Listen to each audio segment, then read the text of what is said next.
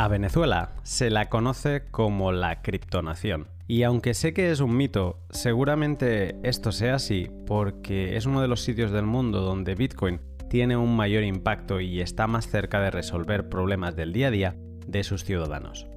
En este pod le he pedido a cuatro venezolanos que seleccionen sus vivencias Bitcoin más relevantes. Empieza aquí el pod de historias Bitcoin de Venezuela. Antes de comenzar, deja que te hable un par de minutos sobre mis sponsors. Dedico tiempo cada semana en pensar eh, qué explicar de ellos y siempre busco aportar valor y detalles interesantes sobre sus servicios, así que te animo a que me acompañes. Y no te lo saltes, bandido. Si quieres comprar Bitcoin a otras personas sin necesidad de dar ninguna información personal y de forma segura, tienes que conocer a hodlhodl.com. La privacidad a la hora de comprar Bitcoin es importante porque no te interesa que nadie esté recopilando datos. Si alguien recopila datos, el gobierno de turno puede exigirle que se los entregue. Y si las personas de este gobierno son corruptas y con malas intenciones como las de alguna historia de este pod, vas a estar arriesgando demasiado. Hodl Hodl es uno de los pocos peer-to-peer -peer que se mantiene sin políticas de conoce a tu cliente. Porque ¿qué sentido tiene un peer-to-peer? -peer? Un comercio entre iguales, con KIC, con esta política de, de pedir datos y de conocer al cliente. Para eso ya tenemos los centralizados. Pues bien, hoy en exclusiva traigo una nueva funcionalidad que implementará Hodel Hodel en los próximos días. La posibilidad de establecer ecuaciones de precio cuando creas una oferta de venta de Bitcoin. Ahora podrás configurar mejor cómo quieres que se establezca y actualice el precio de venta en base al precio de diferentes exchanges, distintos operadores y coeficientes. Algo que era muy demandado por los mercados venezolanos y argentinos. Para estar informado y ser 100% soberano a la hora de comprar Bitcoin, anímate a probar hodlhodl.com entrando en su web o siguiendo el link que encontrarás en la descripción. Recuerda que si utilizas el código Lunaticoin en mayúsculas, cuando te registres tendrás un descuento en comisiones para siempre. ¿Tienes Bitcoin o alguna altcoin como Ethereum, Doge, Litecoin o Dash? Entonces con Bitrefill tienes también servicios sin tener que pasar a dólares, euros, bolívares, soles o pesos. ¿Qué servicios? Pues vamos a enumerarlos, que no son pocos, Así que abróchate el cinturón porque se vienen. Primero, recargas móviles. El servicio original con el que empezó Bitrefill y que te permite recargar tu teléfono móvil en más de 900 compañías de 170 países. ¿Cómo puedes recargar tu SIM que compraste en ese país extranjero? Pues Bitrefill es la solución. Segundo servicio, tarjetas regalos de más de 2.500 comercios como IKEA, Amazon, El Corte Inglés, Steam, League of Legends, Food Locker, HM, que esto es nuevo, Mango, Primark, MediaMark, Cepsa y muchos más. Anímate y échale un vistazo, que, vale la pena sorprenderse con todos los que tienen. Eh, tercer servicio, servicios Lightning. Para los que exploran las posibilidades de la segunda capa de Bitcoin, en Bitrefill vas a tener una gran ayuda eh, para poder recargar eh, canales y en definitiva tenerlos balanceados. Y cuarto producto, y a mí me encanta porque cada día me doy cuenta de todo lo que pueden hacer, son las balance cards o tarjetas de balance que te permiten vender tus cripto a euros o dólares y gastar luego estos euros o dólares en servicios Bitrefill. ¿Sabías que con ellas puedes regalar un cupón de euros o dólares a un no-coiner pagando con cripto? Es una buena forma de cuando quieres hacer un, regalo que, se hacen estas tarjetas regalo, ¿no? Y, tienes que ir a un comercio y regalarle una tarjeta de 100 euros de ese comercio en concreto, pues con las balance cards le puedes hacer un regalo de 100 euros que tú has pagado con cripto y que esa, ese no coiner, esa persona, eh, lo gaste en Bitrefill por cualquiera de los servicios que he mencionado antes. Y con todo esto, siempre bajo el programa de recompensas Bitrefill, con el que recibes satoshis de vuelta en cada compra. Échale un vistazo a Bitrefill porque de verdad vale mucho la pena. Sorpréndete con todo lo que, lo que vas a encontrar ahí y puedes acceder siguiendo el link que encontrarás en la descripción o entrando directamente a bitrefill.com. Antes de lanzarme con las historias, Eduardo Gómez, jefe de soporte técnico de Porsche.io, me hace una breve introducción contextual para entender por qué existe el mito de que Venezuela sea una criptonación. Vamos a comenzar, vamos a comenzar por el mito de que Venezuela es una criptonación.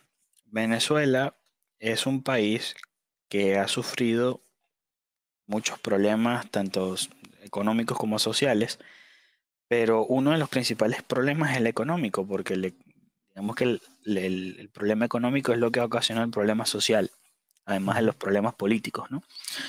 Bueno, también se pudiese, se pudiese dar el argumento de que el problema político es la base de todos los problemas subsecuentes, pero vamos a concentrarnos en el, tema económico. Como Venezuela implementó este control de cambio, em, digamos que el gobierno ha tenido total potestad en cómo manejar el, cómo manejar el flujo de capitales, em, y con esto quiero decir el flujo de dinero que entra y sale de Venezuela en divisas, en dólares, euros, etc.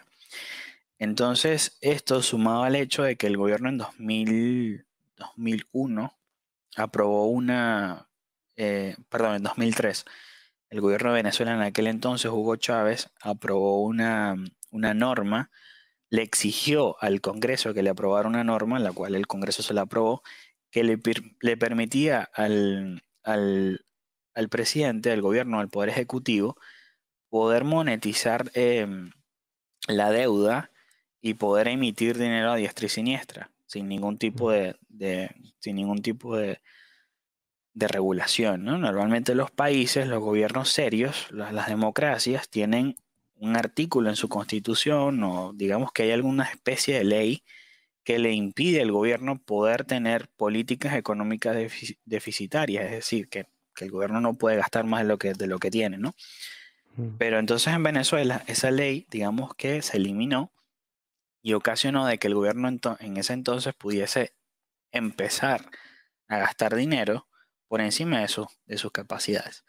Entonces esa situación económica derivó 10 años más tarde, o bueno, ni siquiera 10 años más tarde, pocos años después, en, en inflación alta, en devaluación y eso, bueno, ocasionó muchos problemas para la, para la sociedad, ¿no? Para el, para el país. Hasta el punto de que la gente empezó a cubrirse con los dólares, con los dólares, euros, etc. Entonces, desde, desde hace muchos años en Venezuela, un caramelo tiene más valor que la moneda nacional, porque la moneda nacional se devalúa siempre, pero el caramelo al menos mantiene un poco de su valor de, eh, mantiene un poco mejor su, su valor. Cuando en un país pasa eso de que hasta un caramelo, es, mejor tener un caramelo que tener la propia moneda nacional, surgen estas situaciones en las cuales, bueno, la gente, la gente eh, prefiere tener de todo menos, menos la moneda.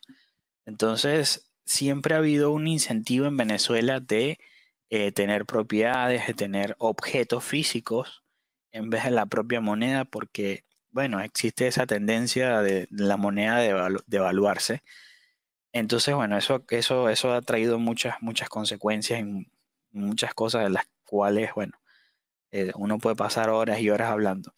Pero en, la, en sí esa es la base del problema. La, la, moneda no vale, no hay confianza en la moneda y eso hace que la gente tenga que recurrir a muchas otras cosas como resguardo de valor. Bitcoin, al ser, bueno, una criptomoneda, eh, un, un sistema o una tecnología que no está sujeta al control de ningún gobierno, digamos que tenía todas las papeletas para, para hacer una tecnología ganadora y tener mucha opción en Venezuela, ¿no? Pero la verdad es que no ha sido así, o al menos no ha sido así como nos lo han pintado. Si bien en Venezuela hay mucha, hay mucha actividad minera, hay mucha actividad de, de personas que usan Bitcoin, que compran y venden, digamos que el, el uso principal que ha tenido Bitcoin no, no ha sido el de como medio de pago para la compra-venta de productos. Nunca ha sido así. yo me fui de Venezuela en 2018, ya, o sea, digamos que ya había pasado el, ese ciclo de ese ciclo de, evaluación tan fuerte que tuvo Bitcoin en 2017, en diciembre de 2017. Y si bien ya Bitcoin era, era un término que se escuchaba hasta en las noticias de Venezuela todo el tiempo, con el tema del petro también, que fue la criptomoneda que, que creó el el gobierno, si bien se escuchaba el tema cripto Bitcoin todo el tiempo en las noticias, la verdad es que si tú ibas a si tú ibas a un supermercado y querías pagar en Bitcoin no podías. Como dice Eduardo, Venezuela no es la criptonación que muchos se imaginan, y quizá el mito se haya hecho grande porque su moneda, el bolívar, ha perdido un 99,9% de su valor, y algunos de sus ciudadanos, en mayor medida de lo que ha sucedido en otros países, ha buscado resguardar su poco o mucho valor acumulado en Bitcoin. Eduardo destaca la mucha actividad minera que ha vivido Venezuela en relación a la baja adopción de Bitcoin como medio de intercambio. Seguramente esto sea así, entre otras cosas por el bajo coste casi nulo de la electricidad venezolana y con la que muchos vieron un posible negocio. Mauricio cofundador de Leden, vio esa oportunidad recién habiendo descubierto Bitcoin y se lanzó a crear distintas granjas mineras en el país. Con este background le he preguntado a él también cuál es su historia más Bitcoin vivida en Venezuela, y esta es la suya. Ay, esa es una muy buena pregunta, Luna. Tengo, tengo muchas. Eh, para mí la historia de, de la desintegración del dinero y de Bitcoin son la misma. Eh, mm. Y yo creo que por eso es que cala también la narrativa de Venezuela y porque, digamos, le brincamos a la oportunidad cuando, cuando nos las presentaron, digamos, como venezolanos. Mm. Em, tengo un par, pero de repente empiezo con una que me, que, me marcó mucho eh, y, que, y que me gusta contar a la gente porque muchas, muchas personas... Eh, digamos, en, en, lo que respecta a Bitcoin, en Venezuela hay mucho ruido. Eh, mucho ruido en el sentido de que muchas personas te dicen, eh, mira, no, son, son simplemente un poco de personas con mucho dinero moviendo capital, evadiendo sanciones, etcétera. Eh, otras personas te dicen, no, mira, es muchísima gente común que tiene sus mm. ahorros para protegerse sobre la inflación. la realidad, em, según yo, es que hay parte de las dos. En verdad, mm. las dos son verdad, pero es mucho más fácil, digamos, mirar eventos como Maduro acepta Bitcoin para un pasaporte, que es algo que para mí es un non-evento nulo en la historia, eh, pero sin embargo agarra los titulares. Y, yo me, quisiera utilizar esta oportunidad para, digamos, tratar de darle este espacio a, varias de las historias que no van a llegar a este espacio, eh, porque los personajes que, que los, digamos, los caracteres de la, de, de la, película no son, digamos, famosos ni, ni nada por ese estilo. Eh, y son montos muy chiquitos, pero que al final son que tienen un muy, muy gran impacto para la vida de otras personas. Eh, pero bueno, con ese preámbulo, eh, entro en el cuento que es que tiene que ver con muchas otras historias en Venezuela con respecto, comienzan con la minería. la minería de Bitcoin en Venezuela fue, yo creo que el imán más grande para atraer nuevos usuarios por, por varios sentidos, porque era una tormenta perfecta de circunstancias. O sea, tenía electricidad altamente subsidiada, eh, mm. tenías una inflación desatada, eh, un control de cambio súper estricto eh, y, y, bastantes empresarios muy inteligentes a los cuales se le habían cerrado muchas de las opciones locales, que tenían un capital un poquito atrapado. Entonces, a través de las personas más avanzadas o, más jóvenes, en nuestro caso fue mi hermano menor, de hecho, que mm. tenía, creo que eran justo pasados los 20 años cuando, cuando empezó a minar empezamos nosotros también a minar. Eh, él, él, digamos, nos introdujo a todos, a mi familia, a mis otros hermanos y yo, todos estábamos minando eh, a cierto punto. Eh, y cuando estamos en ese proceso, digamos, agrandar las minas y crecer, pues obviamente cada vez que éramos más, teníamos más requerimientos y teníamos más máquinas, entonces no, era, no era posible, digamos, poder hacer todo el trabajo nosotros. Tuvimos que empezar a utilizar gente que trabaja en construcción, primordialmente en el, en el, campo eléctrico. Eh, porque para instalar nuevas minas había que hacer bastantes ajustes, transformadores, eh, breakers, eh, switches, correr los, cables, etc. Em, y protectores eh, y la red LAN, etc. O sea, tenías que hacer un trabajo, de, digamos, como de data center en ese sentido. Y las primeras personas que estaban, digamos, eh, entendidas en la materia eran gente de construcción. Eh, gente que trabajaba haciendo los ajustes eléctricos de la construcción. Y a través de la, red de mi familia empezamos a utilizar personas que conocíamos, contratistas que conocíamos para hacer los, los, trabajos eléctricos. Eh, uno de los casos más interesantes fueron uno de los de, las personas, digamos, de, estaba el, que las personas que eran dueñas de la contratista y las personas que ejecutaban. Estas eran personas que eran contratistas independientes en este sentido, eran gente humilde. Era gente humilde que, que vivía en, en, zonas humildes y que venía y hacía su trabajo y, y se iban. Eh, muchos no tenían ni, carro. Eh, pero bueno, en fin, cuando vienen y hacen el primer, eh, la primera instalación, ven que, bueno, oye, un movimiento eléctrico más o menos, se van a instalar, ponte unas 30, 40 máquinas, y ven que, bueno, que llegan las máquinas, de, las máquinas son importadas y que las personas que lo están instalando en este caso somos nosotros, y que estamos muy emocionados instalando las máquinas, etcétera. y empiezan a hacer las, ¿sabes? las preguntas usuales, era, mire, ¿qué es esto? ¿Qué, qué son estas máquinas? Son eh, estos ventiladores, ¿no? Sí, exacto. Nosotros no, son unos servidores, unos servidores que, que ayuden a una red. ¿Hay una red de qué? Bueno, una red que se llama Bitcoin. ¿y qué es eso? Eh, no, no, es como un dinero de Internet. Ah, ok, chévere. termina la instalación. A los seis meses lo llamamos de nuevo, mira, otra instalación. Tenemos que estamos trayendo más máquinas. Oh, bueno, le está yendo bien, interesante. Viene a la segunda instalación y es como que, oye, y que, cuéntame un poco más de este Bitcoin, o sea, cómo, cómo lo uso, o sea, que, cuál es la ciencia. Y nosotros, bueno, no, mira, es muy sencillo. O sea, de hecho, hay una cartera como con muchos bancos. De hecho, aquí está la aplicación de Coinbase, la puedes bajar, es gratis. Mm. así, así es sencillo. No tengo que ir de viaje, no tengo que, que salir del país, abrir la cuenta en dólares como, como hacía mucha gente, porque ellos se imaginaban que era una cosa que habría que ir para Suiza o qué sé yo para, para participar.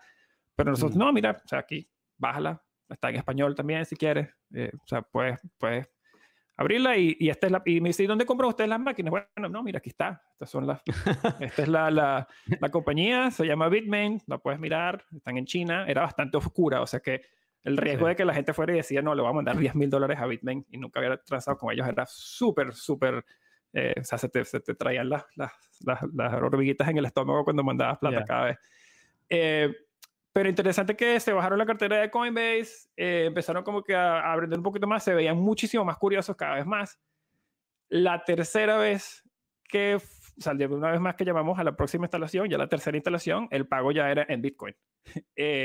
y las personas, ellos querían... Exigían Bitcoin. Sí, querían Bitcoin porque sabías que las estaba generando. Entonces decía, o sea, yo, yo quiero que me paguen en Bitcoin, quiero, quiero aprender más de este mundo. Eh, entrados ya ellos en el mundo de Bitcoin, empezaron ellos a comprar sus, sus, máquinas, etcétera. Empezaron ellos a trabajar a otros, o sea, empezaron a hacer el mismo servicio, se volvieron contratistas de Bitcoin. Eh, y se volvió casi imposible darlos. ya esa, fue prácticamente la última vez que logramos trabajar con ellos porque eh, se volvieron independientes en el sentido de que, en el, en, el, en el, mejor sentido de la palabra, en el sentido de que ya, ya tienen como pararse con sus dos pies en un país donde nadie tenía actividad económica. Eh, y esas personas probablemente continúan en Venezuela felices y mucha gente en Venezuela todavía tiene uno o dos rigs en su casa y de hecho muchas personas viven de, ese tipo de, minería. Eh, y, y, pues nada, le, le, creó, le crea, digamos, un ingreso económico y unas oportunidades que no, no veían en ningún otro, otro lugar en Venezuela. Y, esa es una historia que eh, es muy bonita porque es una persona que no, no, sabes, no nació en San Francisco ni, ni tiene un perfil de Twitter de no sé cuántos mil seguidores. Son gente que nunca mm. vamos a oír de ellos, pero que están usando Bitcoin. Eh, y ellos son, digamos, para mí los, los unsung heroes, como dicen los, los gringos, de, de Bitcoin, porque en verdad es la gente para la cual muchas de estas cosas se crearon, eh, para poder escapar a este tipo de, de, régimen. Y aunque es muy difícil rebuscarse este tipo de historias, eh, a mí me encanta oírlas y, me encanta verlas, puedo vivir en este caso. Pues. La de Mauricio es una historia minera venezolana con un impacto positivo sobre sus participantes a los que Bitcoin les hizo mejorar en ingresos y calidad de vida. Pero la minería Bitcoin en Venezuela no siempre da lugar a historias bonitas.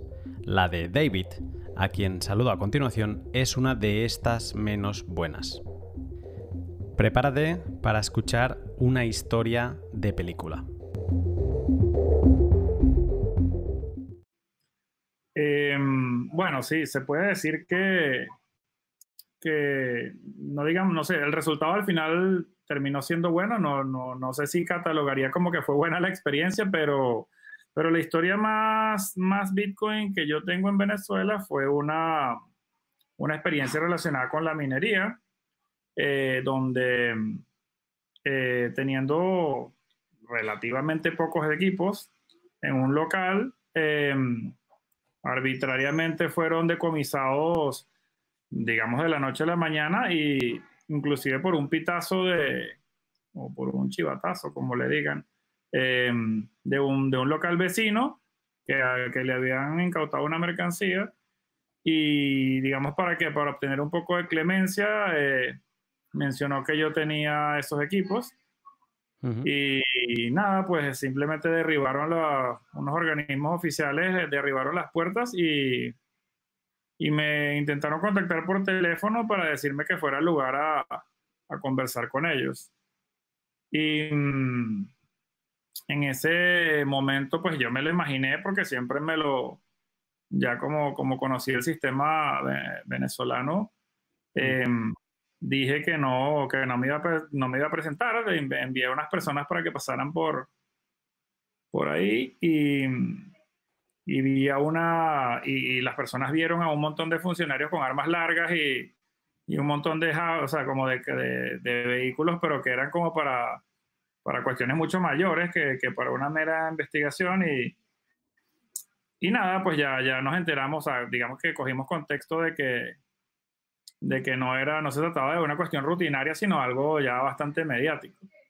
Hmm. Em, después de eso, pues algunos funcionarios apartados obviamente de la ley, pues que ya no era ni siquiera el procedimiento normal, empezaron a tratar de hacer como, como back channel, pues, de, de gente de intentar como de negociar por, por la puerta trasera y pero, decidimos querían, dinero. Que negociaban.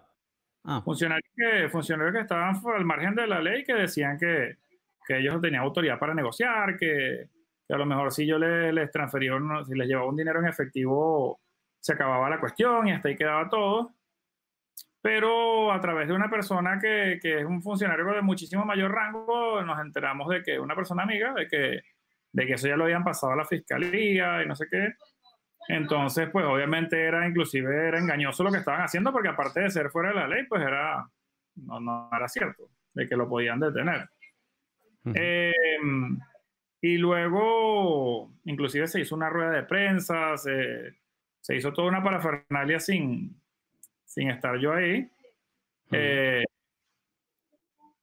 como un poquito como una reacción a, a no haber podido eh, obtener como un trofeo político, pues trataron de hacer como un espectáculo a ver si, si lo volvían como, como, una, como una victoria política.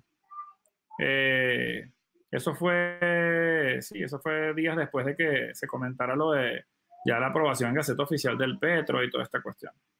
Entonces, em, sucedió un poco por, porque ya a pesar de que era como un secreto a voces de que estaba en el país y la gente, todo el mundo lo hacía sin mencionarle a sus amigos o familiares, ya después de que salió en Gaceta Oficial de que eso estaba público, eh, pues todos los funcionarios empezaban a recorrer las calles tratando de escuchar los pitidos de las máquinas a ver qué, porque eso significaba que había gente fabricando dinero, pues por así decirlo.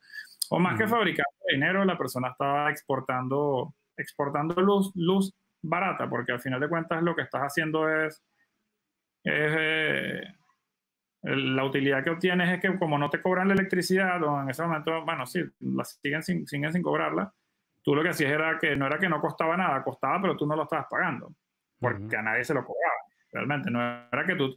Y sin embargo no era nada, la electricidad no era robada, era una electricidad perfectamente legal, con su contrato todo legal, pero, pero bueno, lo, se inventaron un montón de cargos eh, que después ni siquiera, ni siquiera procedieron, porque eso se, se terminó desestimando por completo, sin ningún tipo de pago, ningún tipo de habilitación, nada. O sea, se, se desestimó con todas las de la ley y inclusive uno de los funcionarios, así como de alto rango, que estuvo involucrado en eso, luego como pidió disculpas diciendo que bueno, que al final de cuentas pues él estaba actuando bajo instrucciones de lo que él creía que era correcto en ese momento y tal, pero ya después de muchísimos malos ratos y bueno, ni, más que, que, decir lo que, que todo lo que sucedió, pero, pero eso fue todo un poco como, como transcurrieron las cosas.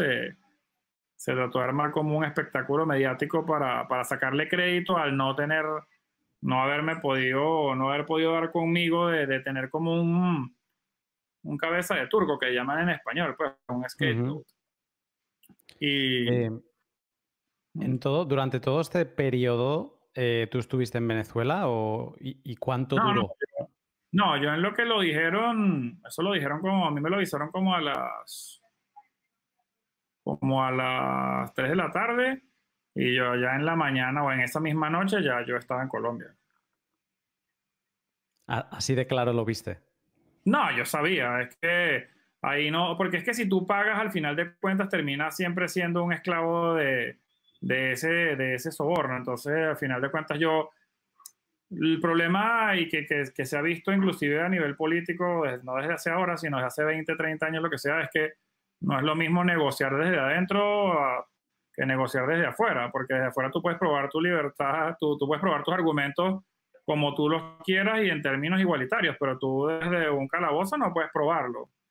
Mm. Entonces, eh, yo preferí lucharlo y, y, nunca, y nunca me oculté. Yo, de hecho, estando afuera, hablé con superintendentes de criptomonedas, este, fiscalía, me puse a la orden inclusive para hablar con la fiscalía por, por vía telemática, por, por videollamada, pero, pero no, las personas em, empeñadas en que yo fuera en persona a, dar las declaraciones, naturalmente con otro objetivo, entonces no, no me quise prestar para eso y bueno, al final de cuentas, todo el mundo, cuando ya pasó la fiebre o que pasó el, el furor de la, de la actividad, se dieron cuenta que, que, bueno, que ya no tenía ningún sentido tratar de llevar eso como una bandera política y, y lo dejaron pasar y, decidieron desestimarlo todo, pero ya un poco porque, porque ya, no, ya no podías capitalizar esa victoria, por así decirlo. ¿Cuánto tiempo duró todo este proceso? Hasta que se, no, se dejó hasta que se desestimaron como, como casi dos años casi, dos años, con las máquinas detenidas. obviamente las desmembraron todas. No te puedo decir quién lo hizo. Estaban en custodia y sucedió. A lo mejor lo hizo alguien sin conocimiento, con autorización o sin autorización, pero las, de, las, de, las digamos que las destruyeron todas por dentro y dejaron el puro caparazón para poder decir que entregaron los cereales, pero, pero bueno, eh, eso duró casi dos años desde, sí, sí, como 18 meses, una cosa así. Mm. ¿Y, en todo este tiempo tú estuviste fuera?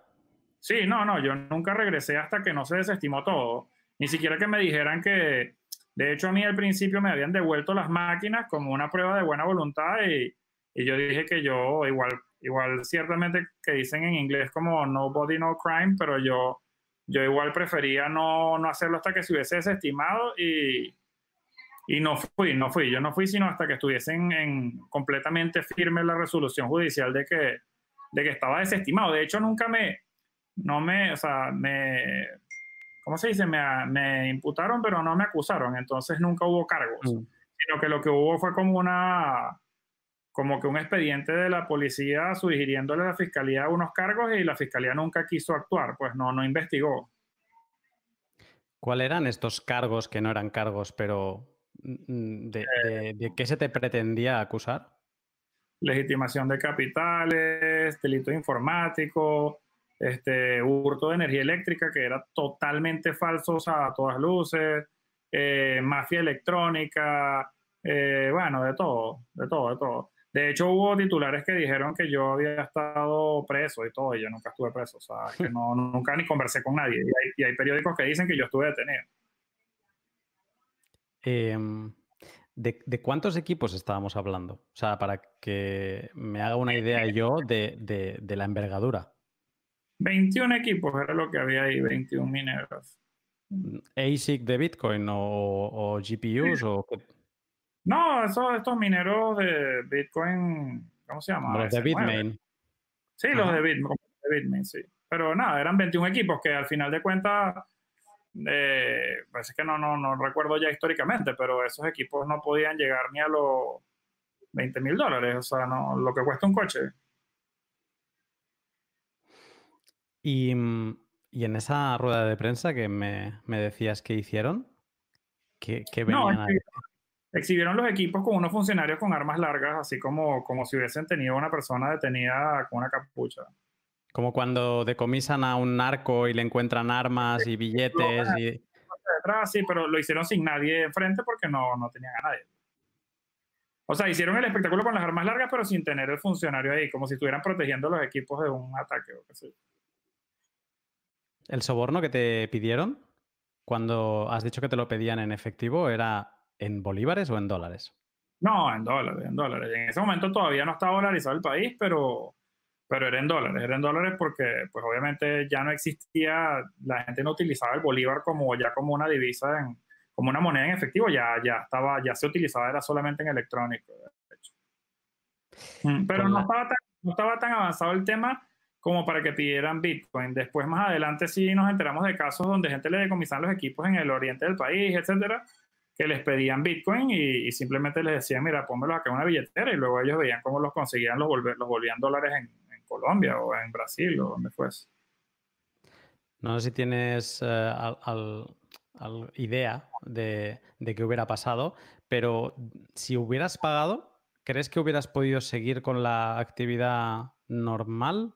O... No, no creo, porque lo que pasa es que la persona que me lo hizo, eh, bueno, después al final de cuentas no, no terminó sucediendo nada, pero lo quiso hacer como era un, como una mano derecha de un funcionario pesado.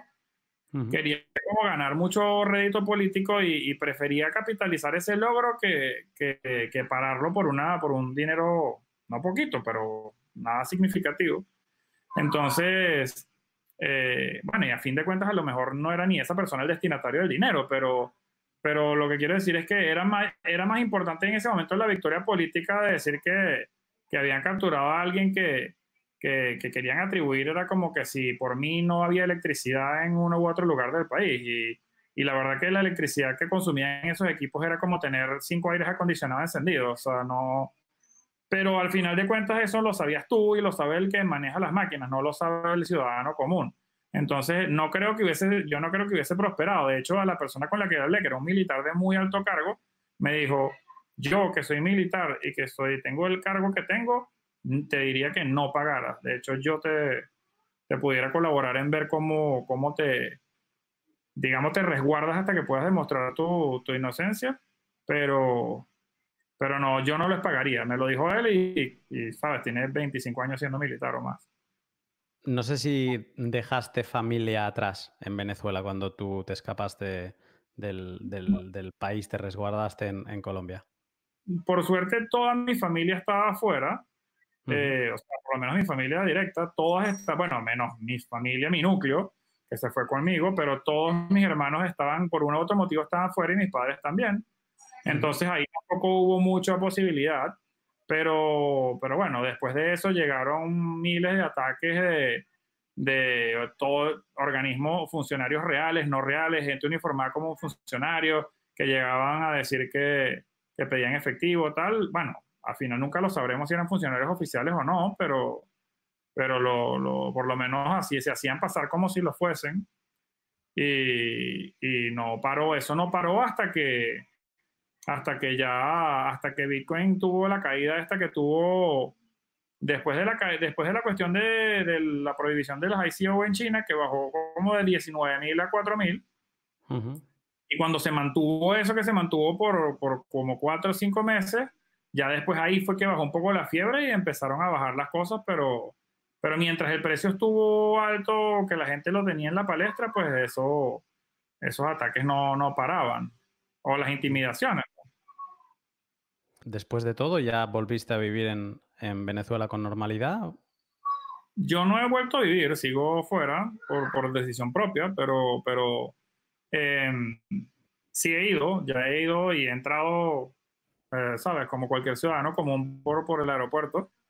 Eh, ya me, estoy revisado, o sea, digo, me, me cercioré de revisarme todos los sistemas posibles que todavía no había nadie que, que quisiera inventarse alguna cuestión. Y, listo, sí que he ido, pero, pero no, no, no, digamos que no, no he querido, pero no por esos motivos, sino por otros. No, realmente ya no tiene nada que ver con eso, em, sino que tenemos proyectos importantes de fuera del país de que, que, que, al día de hoy, pues Venezuela no está permitiendo desarrollarlos.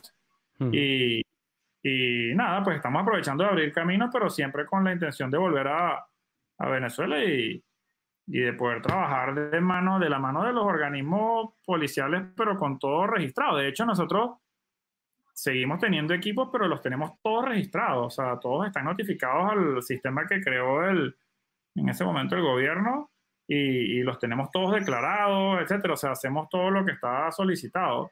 Y eh, ¿Cómo? Y funcionando. Sí, están funcionando. Obviamente el beneficio que otorgan es muchísimo menos que lo que daban en ese momento, pero pero están todos registrados, están todos regulados, ninguno consume más de la electricidad que está permitida en el lugar, no, no, no le perjudican a los vecinos del sector a nivel de que le estén perjudicando su banco de transformadores o lo que sea. Eh, está todo hecho conforme a la ley, la verdad. Eh, aún con todo, eh, ¿estás contento de, de, haberte cruzado con Bitcoin?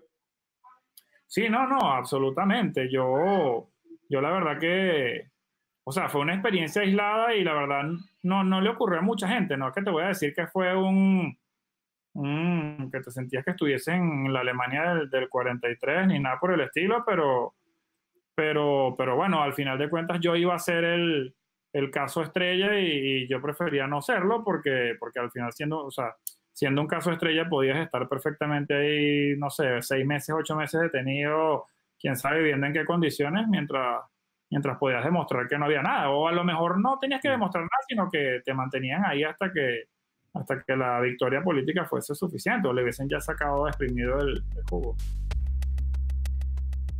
El testimonio de David tiene todos los ingredientes para una posible película de acción, pero como él también dice, la minería ha sido y es una forma de ganarse la vida dentro de Venezuela.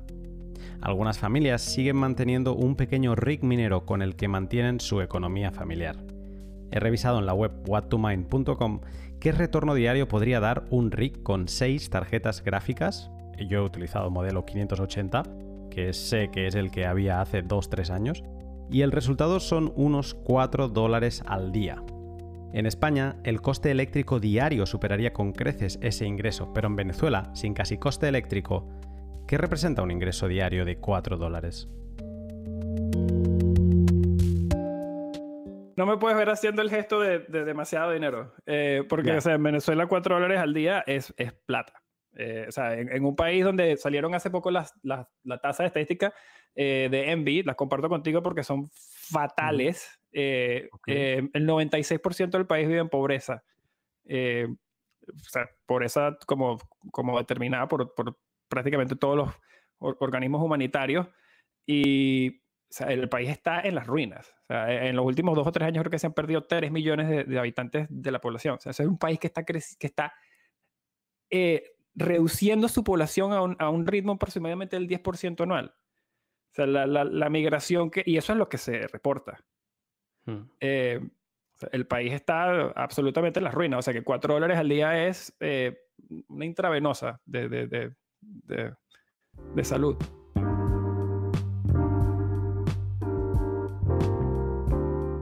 Una historia que refleja las dificultades económicas que llevan a los venezolanos a Bitcoin es la de Eduardo Gómez. Sus inicios en Bitcoin son muy particulares porque lo descubrió en 2012, lo minó y se olvidó de él.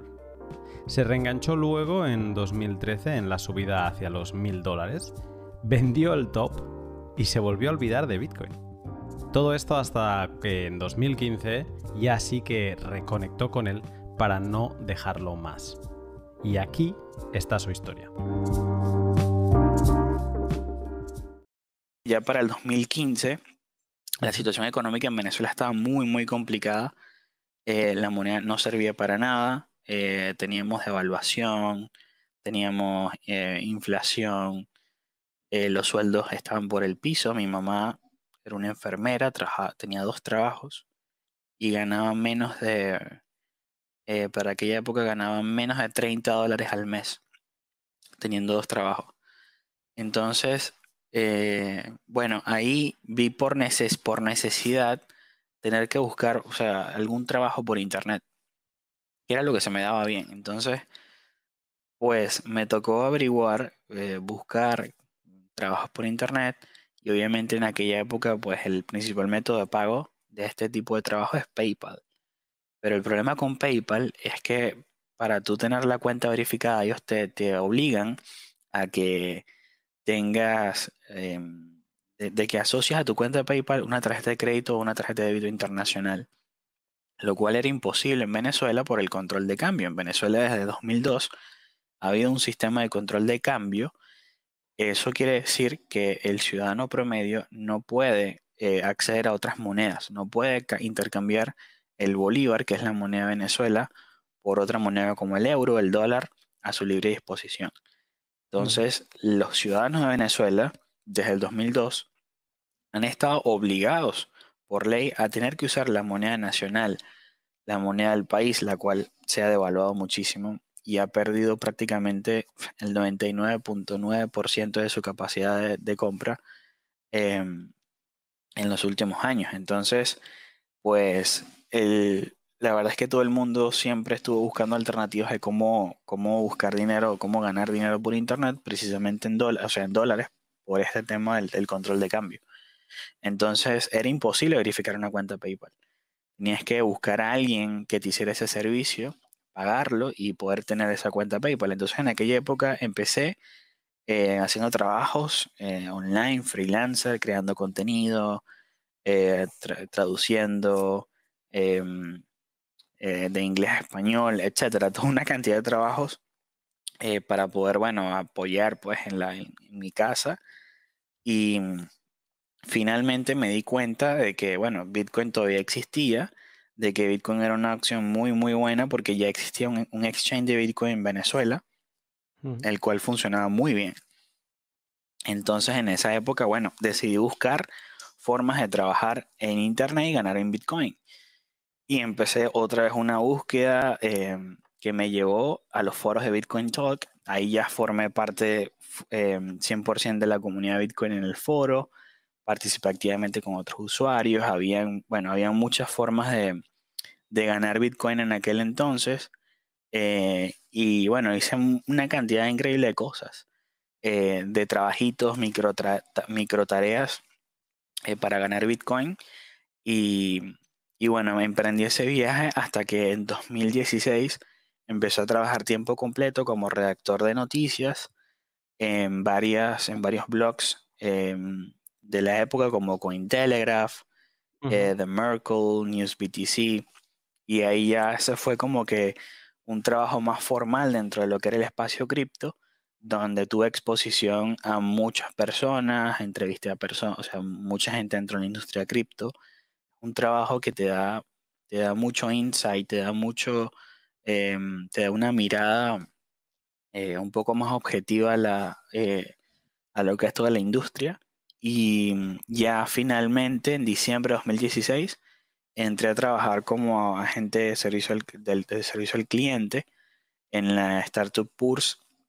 Eh, Purse es una startup en San Francisco que te permite gastar Bitcoin y, o sea, gastar Bitcoin y comprar productos de Amazon, de Amazon Estados Unidos, eh, con descuento. Y al mismo tiempo le permite a gente que tiene balance o gift cards de Amazon poder comprar Bitcoin. Entonces nosotros somos un intermediario que hace eh, una, eh, como una especie de exchange de Bitcoin donde juntamos a estos compradores y, vendedores. Entonces, ese fue, ese fue mi, mi, viaje. Hasta el día de hoy sigo trabajando con la empresa. Eh, logré irme de Venezuela, gracias a la empresa también. Eh, y bueno, ha sido una, experiencia muy bonita donde he podido reclutar a otras personas, he logrado crecer un equipo. Eh, y bueno, ese ha sido mi viaje. Básicamente casi el, el 90% de mi, de mi vida laboral ha sido con Bitcoin, em, y en donde he estado expuesto a, la, esta criptomoneda y, bueno, ha sido un viaje bastante, bastante lleno de bajas y altas, pero muy bonito. Bitcoin ha sido un bonito viaje para Eduardo y también su principal forma de generar ingresos. Antes Eduardo me explicaba por qué Venezuela no era una criptonación y se apoyaba en el hecho de que Bitcoin no ha sido adoptado ampliamente como medio de intercambio. Pero aparte de la minería, que ya hemos comentado, Eduardo me explica cuál sí es el uso principal de Bitcoin en Venezuela. Digamos que el uso principal que se le da en Venezuela a las criptomonedas es como un vehículo para sacar y meter dinero al país y evadir los controles de cambio. Si nos vamos a lo que es local Bitcoin, que es un exchange peer-to-peer o persona a persona de Bitcoin, eh, local Bitcoins es una plataforma que se utiliza demasiado, muchísimo en Venezuela. Venezuela es uno de los principales mercados eh, peer-to-peer de, Bitcoin en el mundo. Hmm. Em, entonces, o sea, eso nos muestra de que en este momento, con este tema del control de cambio, el, o sea, la, utilización principal o el beneficio principal que la gente en Venezuela le ha visto al Bitcoin es como este medio a través del cual yo puedo sacar dinero del país y meterlo sin tener que pedirle permiso a nadie y sin que el gobierno eh, me censure o, me, me, perjudique de alguna forma por esto. Ese ha sido en realidad el, digamos que la principal eh, proposición de valor que nos ha traído Bitcoin a Venezuela. Y sobre remesas, Mauricio tiene otra historia sobre esta libertad que te da Bitcoin de cruzar fronteras, de mover capital sin que nadie te detenga. Eh, un tema que es bastante complicado. Eh, incluso con la, con, la eh, remoción de los controles cambiarios en el país, porque ahorita están un poco más flexibilizados, es que mm. eh, tú conoces más que nadie el tema de la privacidad. ¿Y qué sucede? Que cuando tú intentas eh, recibir tu remesa a través de cualquiera de los canales oficiales, pues quedas tagueado con el gobierno, con una persona que está recibiendo dólares de otra persona de afuera. Entonces, no tanto pueden tener la información tuya, sino de la que esta persona, la persona que está afuera enviándote el dinero, eh, tiene la información de cuánto estás recibiendo, cada cuánto. Eh, y cuando el dólar pasa por un organismo que tenga un cierto elemento de control gubernamental, pues la gente inevitablemente se siente nerviosa con su dinero. Entonces la gente, por, mal, por más que existan estas vías legales para enviar remesas, la gente no se siente cómoda eh, utilizándolas. Entonces la fricción para enviar y recibir fondos desde y hasta Venezuela es real. es muy real eh, hoy por hoy. De hecho, entre las estadísticas que salieron el día de ayer es que el 10% de las familias de Venezuela vive de remesas o, acepta remesas. Eso es un número que yo me atrevería a decir que está cerca a cero hace 15 años. Eh, y hoy por hoy nos estamos volviendo en un país de remesas, como lo es muy gran parte de Centroamérica.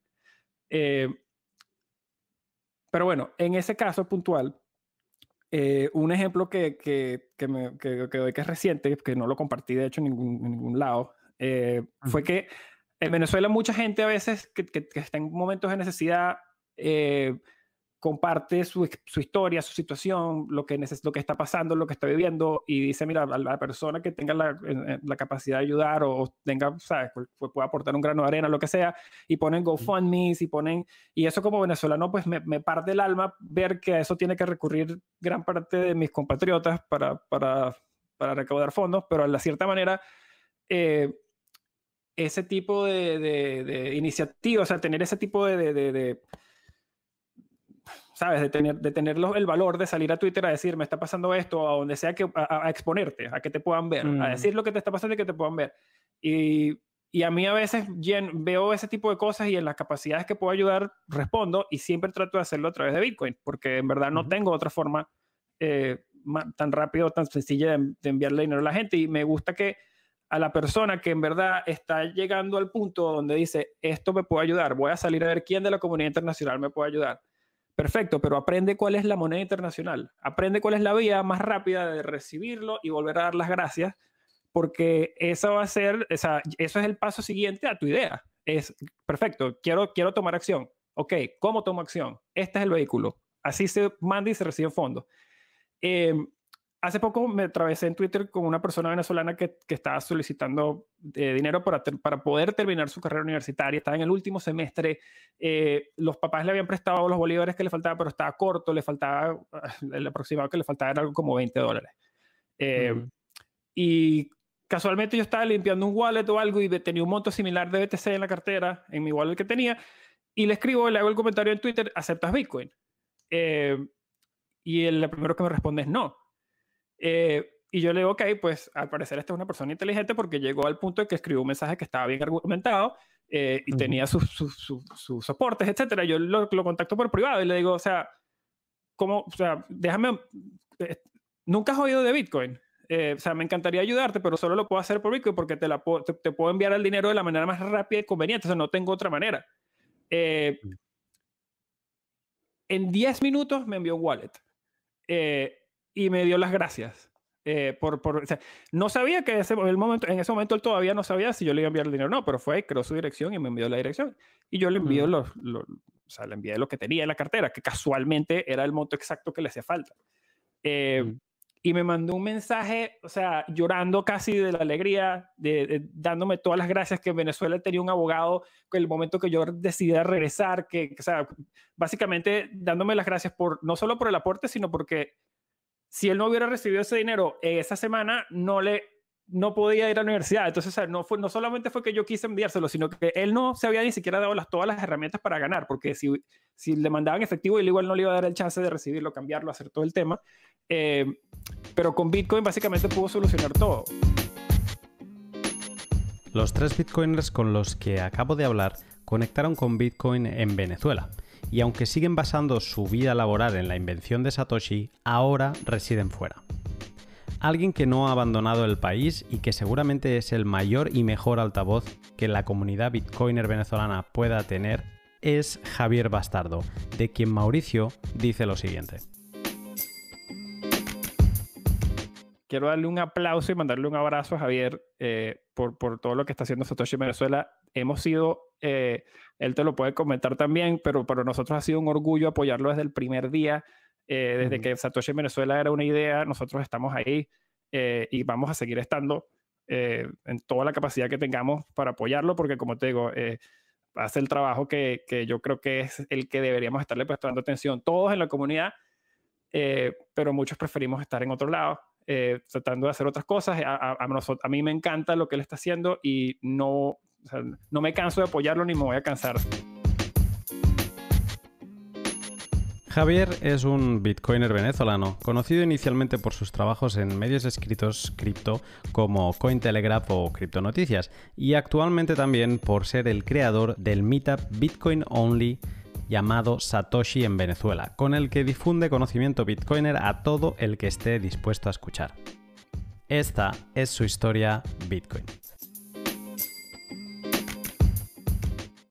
La primera vez que hicimos Satoshi en Venezuela, que fue el 5 de octubre de 2019, o sea, yo me acuerdo hasta de la fecha, porque bueno, el proyecto es bastante representativo para mí como tal. Ese día estaba, ese día vino un amigo de Satoshi en Venezuela que se llama Daniel Arraez, que, bueno, le mando un saludo acá en el pod. Y también vino o estaba acá en Caracas una persona de Maturín que yo no conocía, pero como yo estuve trabajando eh, como una especie de campaña de intriga para que la gente se animara a ir al Meetup y eh, tuviesen interés en saber qué era esa cosa que estaba pasando, o sea, qué es Satoshi, por qué en Caracas, qué es Bitcoin. O sea, si tú ves en la cuenta de Instagram, eh, revisarás ese crecimiento del secreto máximo a entregar las entradas y desde el principio esa segunda persona que te digo que estaba acá en Caracas, que su nombre es Henry Mesa, él me escribió, o sea, apenas Satoshi en Venezuela publicó, él me escribió, prácticamente el segundo comentario, porque primero era desde mi cuenta, o sea, demasiado particular. Esta persona venía del interior del país y estuvo en el primer meetup. Él incluso se me acercó y me dijo, oye, yo quiero que hagamos esto en Maturín, quiero que hagamos esto en mi ciudad. Maturín es hacia el oriente del país, es la capital del estado Monagas, es lejos de Caracas, no es exactamente de las ciudades más cercanas. Y a mí la verdad es que me hizo mucha forma ese día particularmente, porque además estamos perdiendo la virginidad de los meetups, sea, siendo el primero como tal, que ese mismo día alguien hubiese tenido la convicción de demorar su viaje de regreso a su casa, a dormir tranquilo en su casa, por ir a escuchar a un completo desconocido loco de carretera hablando sobre Bitcoin. Y eso creo que me, o sea, me empujó a darme cuenta de que sí estaba haciendo algo valioso hasta cierto punto. O sea, inclusive esto es algo que yo digo y que probablemente la gente no lo crea, pero si yo no fuese el organizador de Satoshi en Venezuela, igual iría, igual me hubiese sumado al proyecto, porque, o sea, lo veo como algo bastante genuino y bueno, ese hecho con Henry me hizo pensar bastante que así como genuino y como enfocado en la comunidad yo lo había ideado, así se sintió y así se identificó él. Pero no quedó allí, sino que nosotros hicimos tres meetups acá en Caracas. O sea, después de ese primero en Caracas viajamos a algunas ciudades, pero mucho más cercanas que Maturín. Y al tercer meetup acá en Caracas, ah, no, al segundo meetup acá en Caracas, Henry volvió a venir. O sea, él estaba en Maturín y vino otra vez a Caracas porque le interesaba. O sea, no, no hay muchos grupos Bitcoin Only en Venezuela. Está Bitcoin Venezuela, que es el abuelo de todos nosotros, pero ellos, la mayoría, no están acá y los colaboradores que están acá están enfocados sobre todo en la labor humanitaria, en apoyar a, los comedores, en apoyar a los orfanatos. Y esa es la labor más loable que hay acá en Venezuela actualmente, pero nuestro perfil es hacia la comunidad. O sea, nosotros somos los que hacemos bulla, los que nos juntamos, los que hacemos que la gente se dé cuenta que hay más otros locos interesados en esto. Y en ese, en ese segundo meetup Henry volvió a venir y me dijo, verga, o sea, verga es una frase, una expresión como para decir coño, español. Em, tenemos que hacer esto en Maturín. Y ahí es donde comienza a entrar nuevamente lo más bitcoiner, lo más bitcoin, que es que uno está constantemente luchando contra el país, o sea, luchas contra la depreciación del bolívar, luchas contra la realidad económica, luchas contra la realidad de los servicios, pero en esa lucha tú tienes que buscar un propósito de alguna cosa. Entonces, después de haber visto esa identificación tan profunda y tan bonita de Henry con el proyecto, yo dije, nosotros tenemos que ir para Maturín, pues, o sea, sea como sea, pase lo que pase, si no haya gasolina, si en ese momento no estaba la pandemia, obviamente, ahí la movilidad no tenía ningún tipo de problema y terminamos yendo a Maturín este 2000, sí, en 2020. Fue el último meetup en, en la vida real que hicimos. Ya después hemos hecho muchas actividades en línea, no es lo mismo, o sea, me gusta, pero no es lo mismo que encontrarte con la gente y verla y las reacciones que tú ves que despiertas en lo que la gente, o sea, en lo que tú estás, con lo que tú estás diciendo sobre Bitcoin, porque al final es un tema complejo, es un país complejo y todas estas cosas. Igual pudimos ir, hicimos dos meetups allá en Maturín, nos quedamos en casa de una, eh, casi que de una, con una pseudo madre de Henry, o sea, ni siquiera pagamos hotel, Generalmente mm. cuando habíamos salido a otras ciudades nos quedamos en hoteles. El equipo de Satoshi en Venezuela no es tan grande, vamos tres personas, cuatro personas, pero esta vez todos nos quedamos en esta casa de la, como la segunda madre de Henry. Y al ser una ciudad del interior, obviamente las necesidades no son las mismas que en Venezuela, en Venezuela que en Caracas, no son las mismas velocidades a las que uno está acostumbrado acá, pero sin embargo, y creo que ahí viene como el reforzamiento de el momento bitcoiner del que partimos, es que la misma atención y la misma actitud de, de demasiado interés, o sea, yo a veces pienso que no me merecía ese interés de Henry ni de la demás gente en Maturín, fue lo mismo que, que sentimos en esos dos eventos. No había mucha gente, porque esa es otra de las cosas. En las actividades en el interior no tenemos la misma pegada y la misma convocatoria que las que podemos hacer acá en Caracas. Yo estoy acá en Caracas, se me hace mucho más sencillo y toda la cosa.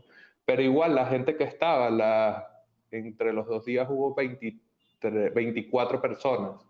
Entre esas 24 personas, yo sé que así nos sigan directamente con nosotros, así estemos conectados solamente por redes o por correo o porque ellos conocen a Henry o lo que sea, tienen el interés. O sea, si hayan sido solo 24 personas en dos días, mucha gente que realmente hubiese viajado a Caracas, como lo hizo Henry en esa primera oportunidad, si nosotros no hubiésemos llevado el Satoshi en Venezuela allá. Creo que esa experiencia es súper positiva, es, o sea, y han habido otras, pero paradigmáticamente esta y después ver cómo se fue desarrollando ese nexo que creamos nosotros con Henry, pero con su propia ciudad y la propia gente de su ciudad me parece súper aleccionador.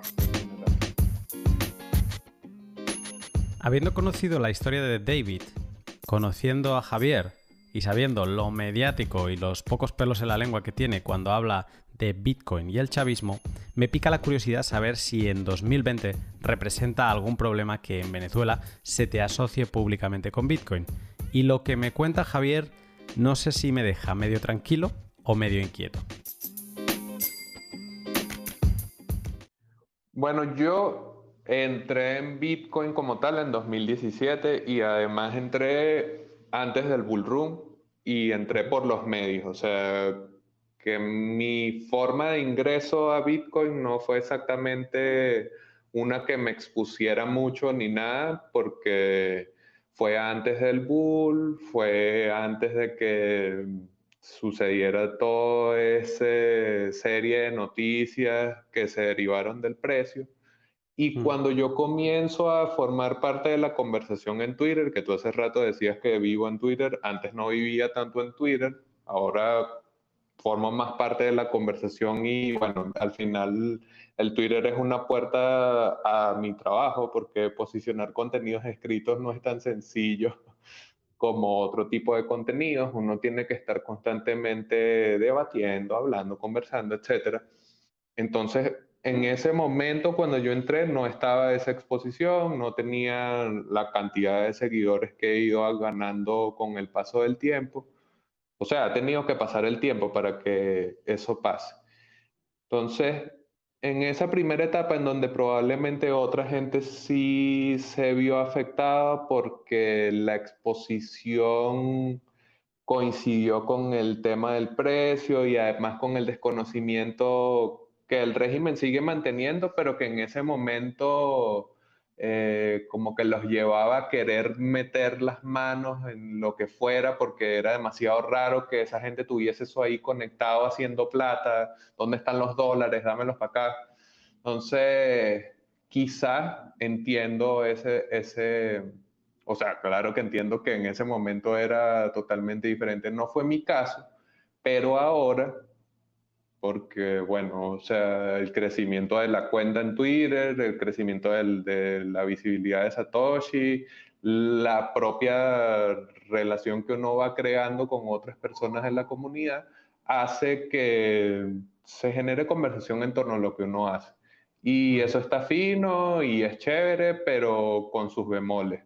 Está el superintendente de criptoactivos que te sigue, nunca te responde, pero te sigue entonces, yo no voy nada pendiente de que él me siga. Siempre que me sigue lo bloqueo, lo desbloqueo para que se elimine el follow. Eh, están los choques constantes que uno tiene con representantes del chavismo, o sea, llámese encargado de prensa, llámese periodista, periodista entre comillas de un medio afín al régimen. Entonces por allí obviamente la exposición empieza a cambiar un poco. Eh, el año pasado cuando salimos a esas ciudades que yo hablaba del centro del país, nosotros fuimos a Maracay que es la capital de Aragua, y allá fue donde, o sea, coincidieron dos cosas. Fui a un lugar eh, en donde el ambiente está muy enrarecido, hay relaciones de poder muy raras entre la mafia de las drogas, el AMPA, o sea, hay como una combinación muy chimba, muy mala en esa ciudad. Y Además, se habían dado unos anuncios en los días previos sobre el petro y yo todo el meetup en Maracay hablé pestes del petro. O sea, generalmente hablamos pestes del dinero fiat contraponiendo el modelo fiat a la descentralización y lo que ofrece Bitcoin.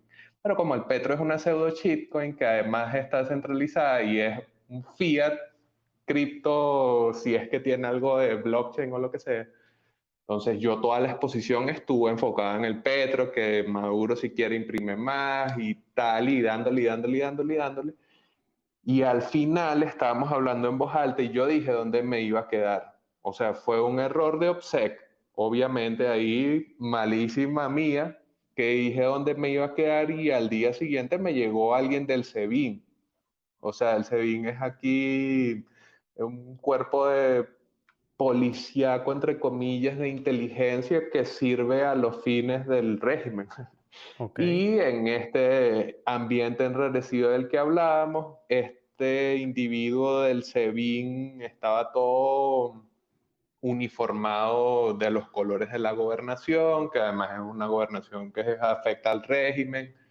Entonces, como que mm, en cuanto a la exposición, ese ha sido mi momento más de mayor exposición. O sea, que alguien me llegara al lugar donde yo me estaba quedando a amedrentarme. No me dijo nada, sencillamente se me quedó viendo porque además yo tenía la franela de Satoshi en Venezuela que tiene un, un logo de SAT en el pecho gigante.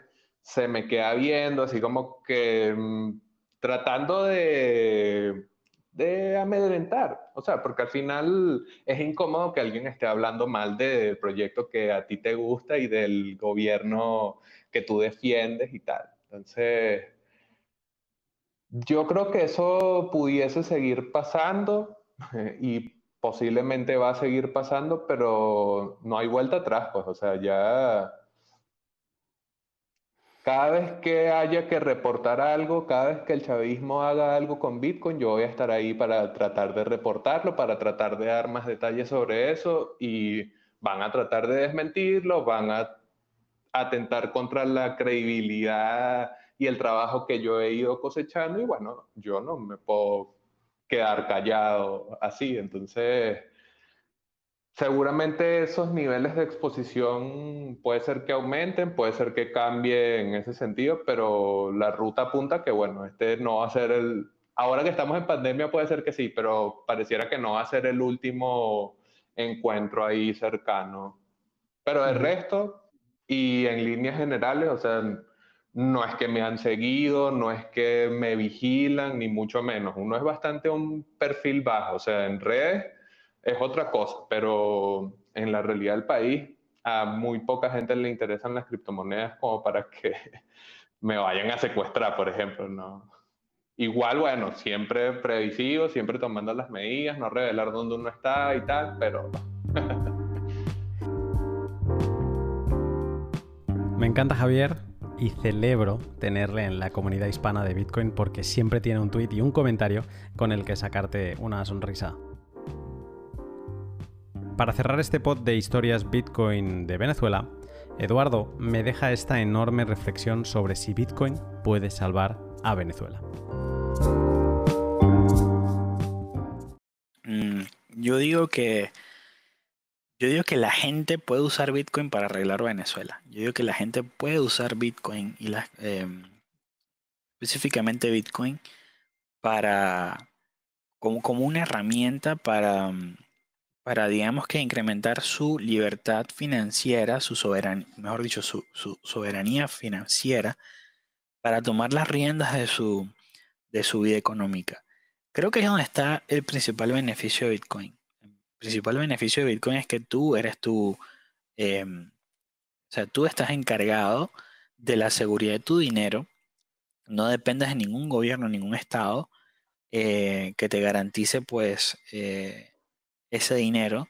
Y en el caso de Latinoamérica, porque ni siquiera vamos a, ni siquiera es Venezuela, son muchos países de Latinoamérica y en el mundo donde estamos viendo con gran preocupación cómo los gobiernos hacen de sus bancos centrales, digamos que mm, el principal método o medio a través del cual financiar sus políticas de Estado, sus políticas sociales eh, y agendas, ¿no? Porque principalmente son esas, son agendas políticas.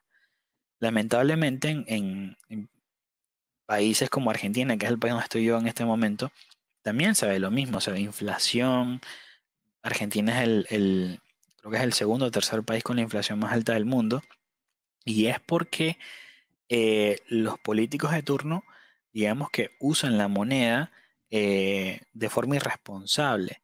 Entonces, yo creo que Bitcoin, más allá de que es una, puede ser algo que ayude a la población, eh, no lo veo como un método salvador para todo un país. La verdad es que no lo veo así. Yo veo a Bitcoin como una herramienta muy útil que puede ayudar a la persona promedio a escapar estos controles de cambio, políticas económicas deficitarias, eh, gobiernos irresponsables y corrupción. Para mí ese es el principal beneficio de Bitcoin. Por eso es tan importante de, y digamos que ha habido un gran avance en que han surgido pues eh, productos y servicios en el mundo cripto que mm, básicamente eh, no discriminan a nadie. Si bien obviamente todavía hay algunas eh, dificultades para la persona promedio en un país no desarrollado en poder comprar Bitcoin, la verdad es que hoy en día pues hay servicios como empresas como Purs, la, propia empresa para la que yo trabajo, donde cualquier persona puede comprar Bitcoin. Paxful, que es uno de nuestros principales competidores, pero al mismo tiempo es una empresa muy grande eh, que le permite a cualquier persona en cualquier parte del mundo comprar Bitcoin. Local Bitcoins. Es decir, tenemos ya varias empresas que ofrecen productos y servicios que son muy beneficiosos para los bitcoiners que están repartidos por todo el mundo. Creo que ahí es donde está el, ahí es donde está un gran, eh, un gran avance. O sea, ahí es donde ha habido un gran avance. Pero la verdad es que todavía queda mucho, mucho camino por recorrer. Yo creo que todavía hacen falta muchísimas más eh, em, vías de entrada y salida de, de Bitcoin. Para mí Bitcoin es una herramienta. O sea, si bien yo creo que obviamente sus propiedades, sus propiedades de eh, la cantidad, mm, eh, que va a haber un límite en la cantidad en circulación, eh, todas esas cosas me, pues me interesan mucho. evidentemente Bitcoin ha demostrado ser un vehículo de inversión increíblemente rendidor. o sea, digamos que todo el mundo que entró em, que entró temprano Bitcoin hoy son prácticamente millonarios. Mm, o sea, no discuto la, la, digamos que la apreciación de valor que ha tenido Bitcoin y que posiblemente siga subiendo, pero para mí la verdad es que eso, para mí es una herramienta, más allá de que, de que uno pueda especular de que, de que va a llegar a 100 mil dólares por unidad, o sea, o sea, hay mucha especulación y siempre va a haber gente que, bueno, que empuje esa narrativa, ¿no? Pero para mí, la verdad es que es un, es un vehículo, es una herramienta muy, muy poderosa que nos va a permitir a nosotros, los ciudadanos, eh, poder, eh, poder escapar de las irresponsabilidades de nuestros políticos. Así es como yo lo veo. Bitcoin en Venezuela trasciende el hobby o el interés casual por algo nuevo y disruptivo que revoluciona el dinero y las finanzas. Allí Bitcoin es algo del día a día, Así como un smartphone te permite hacer multitud de cosas, Bitcoin es allí a la vez un lenguaje político, económico y soberano, con el que desconectarse de las decisiones irresponsables de los malos políticos de nuestros tiempos.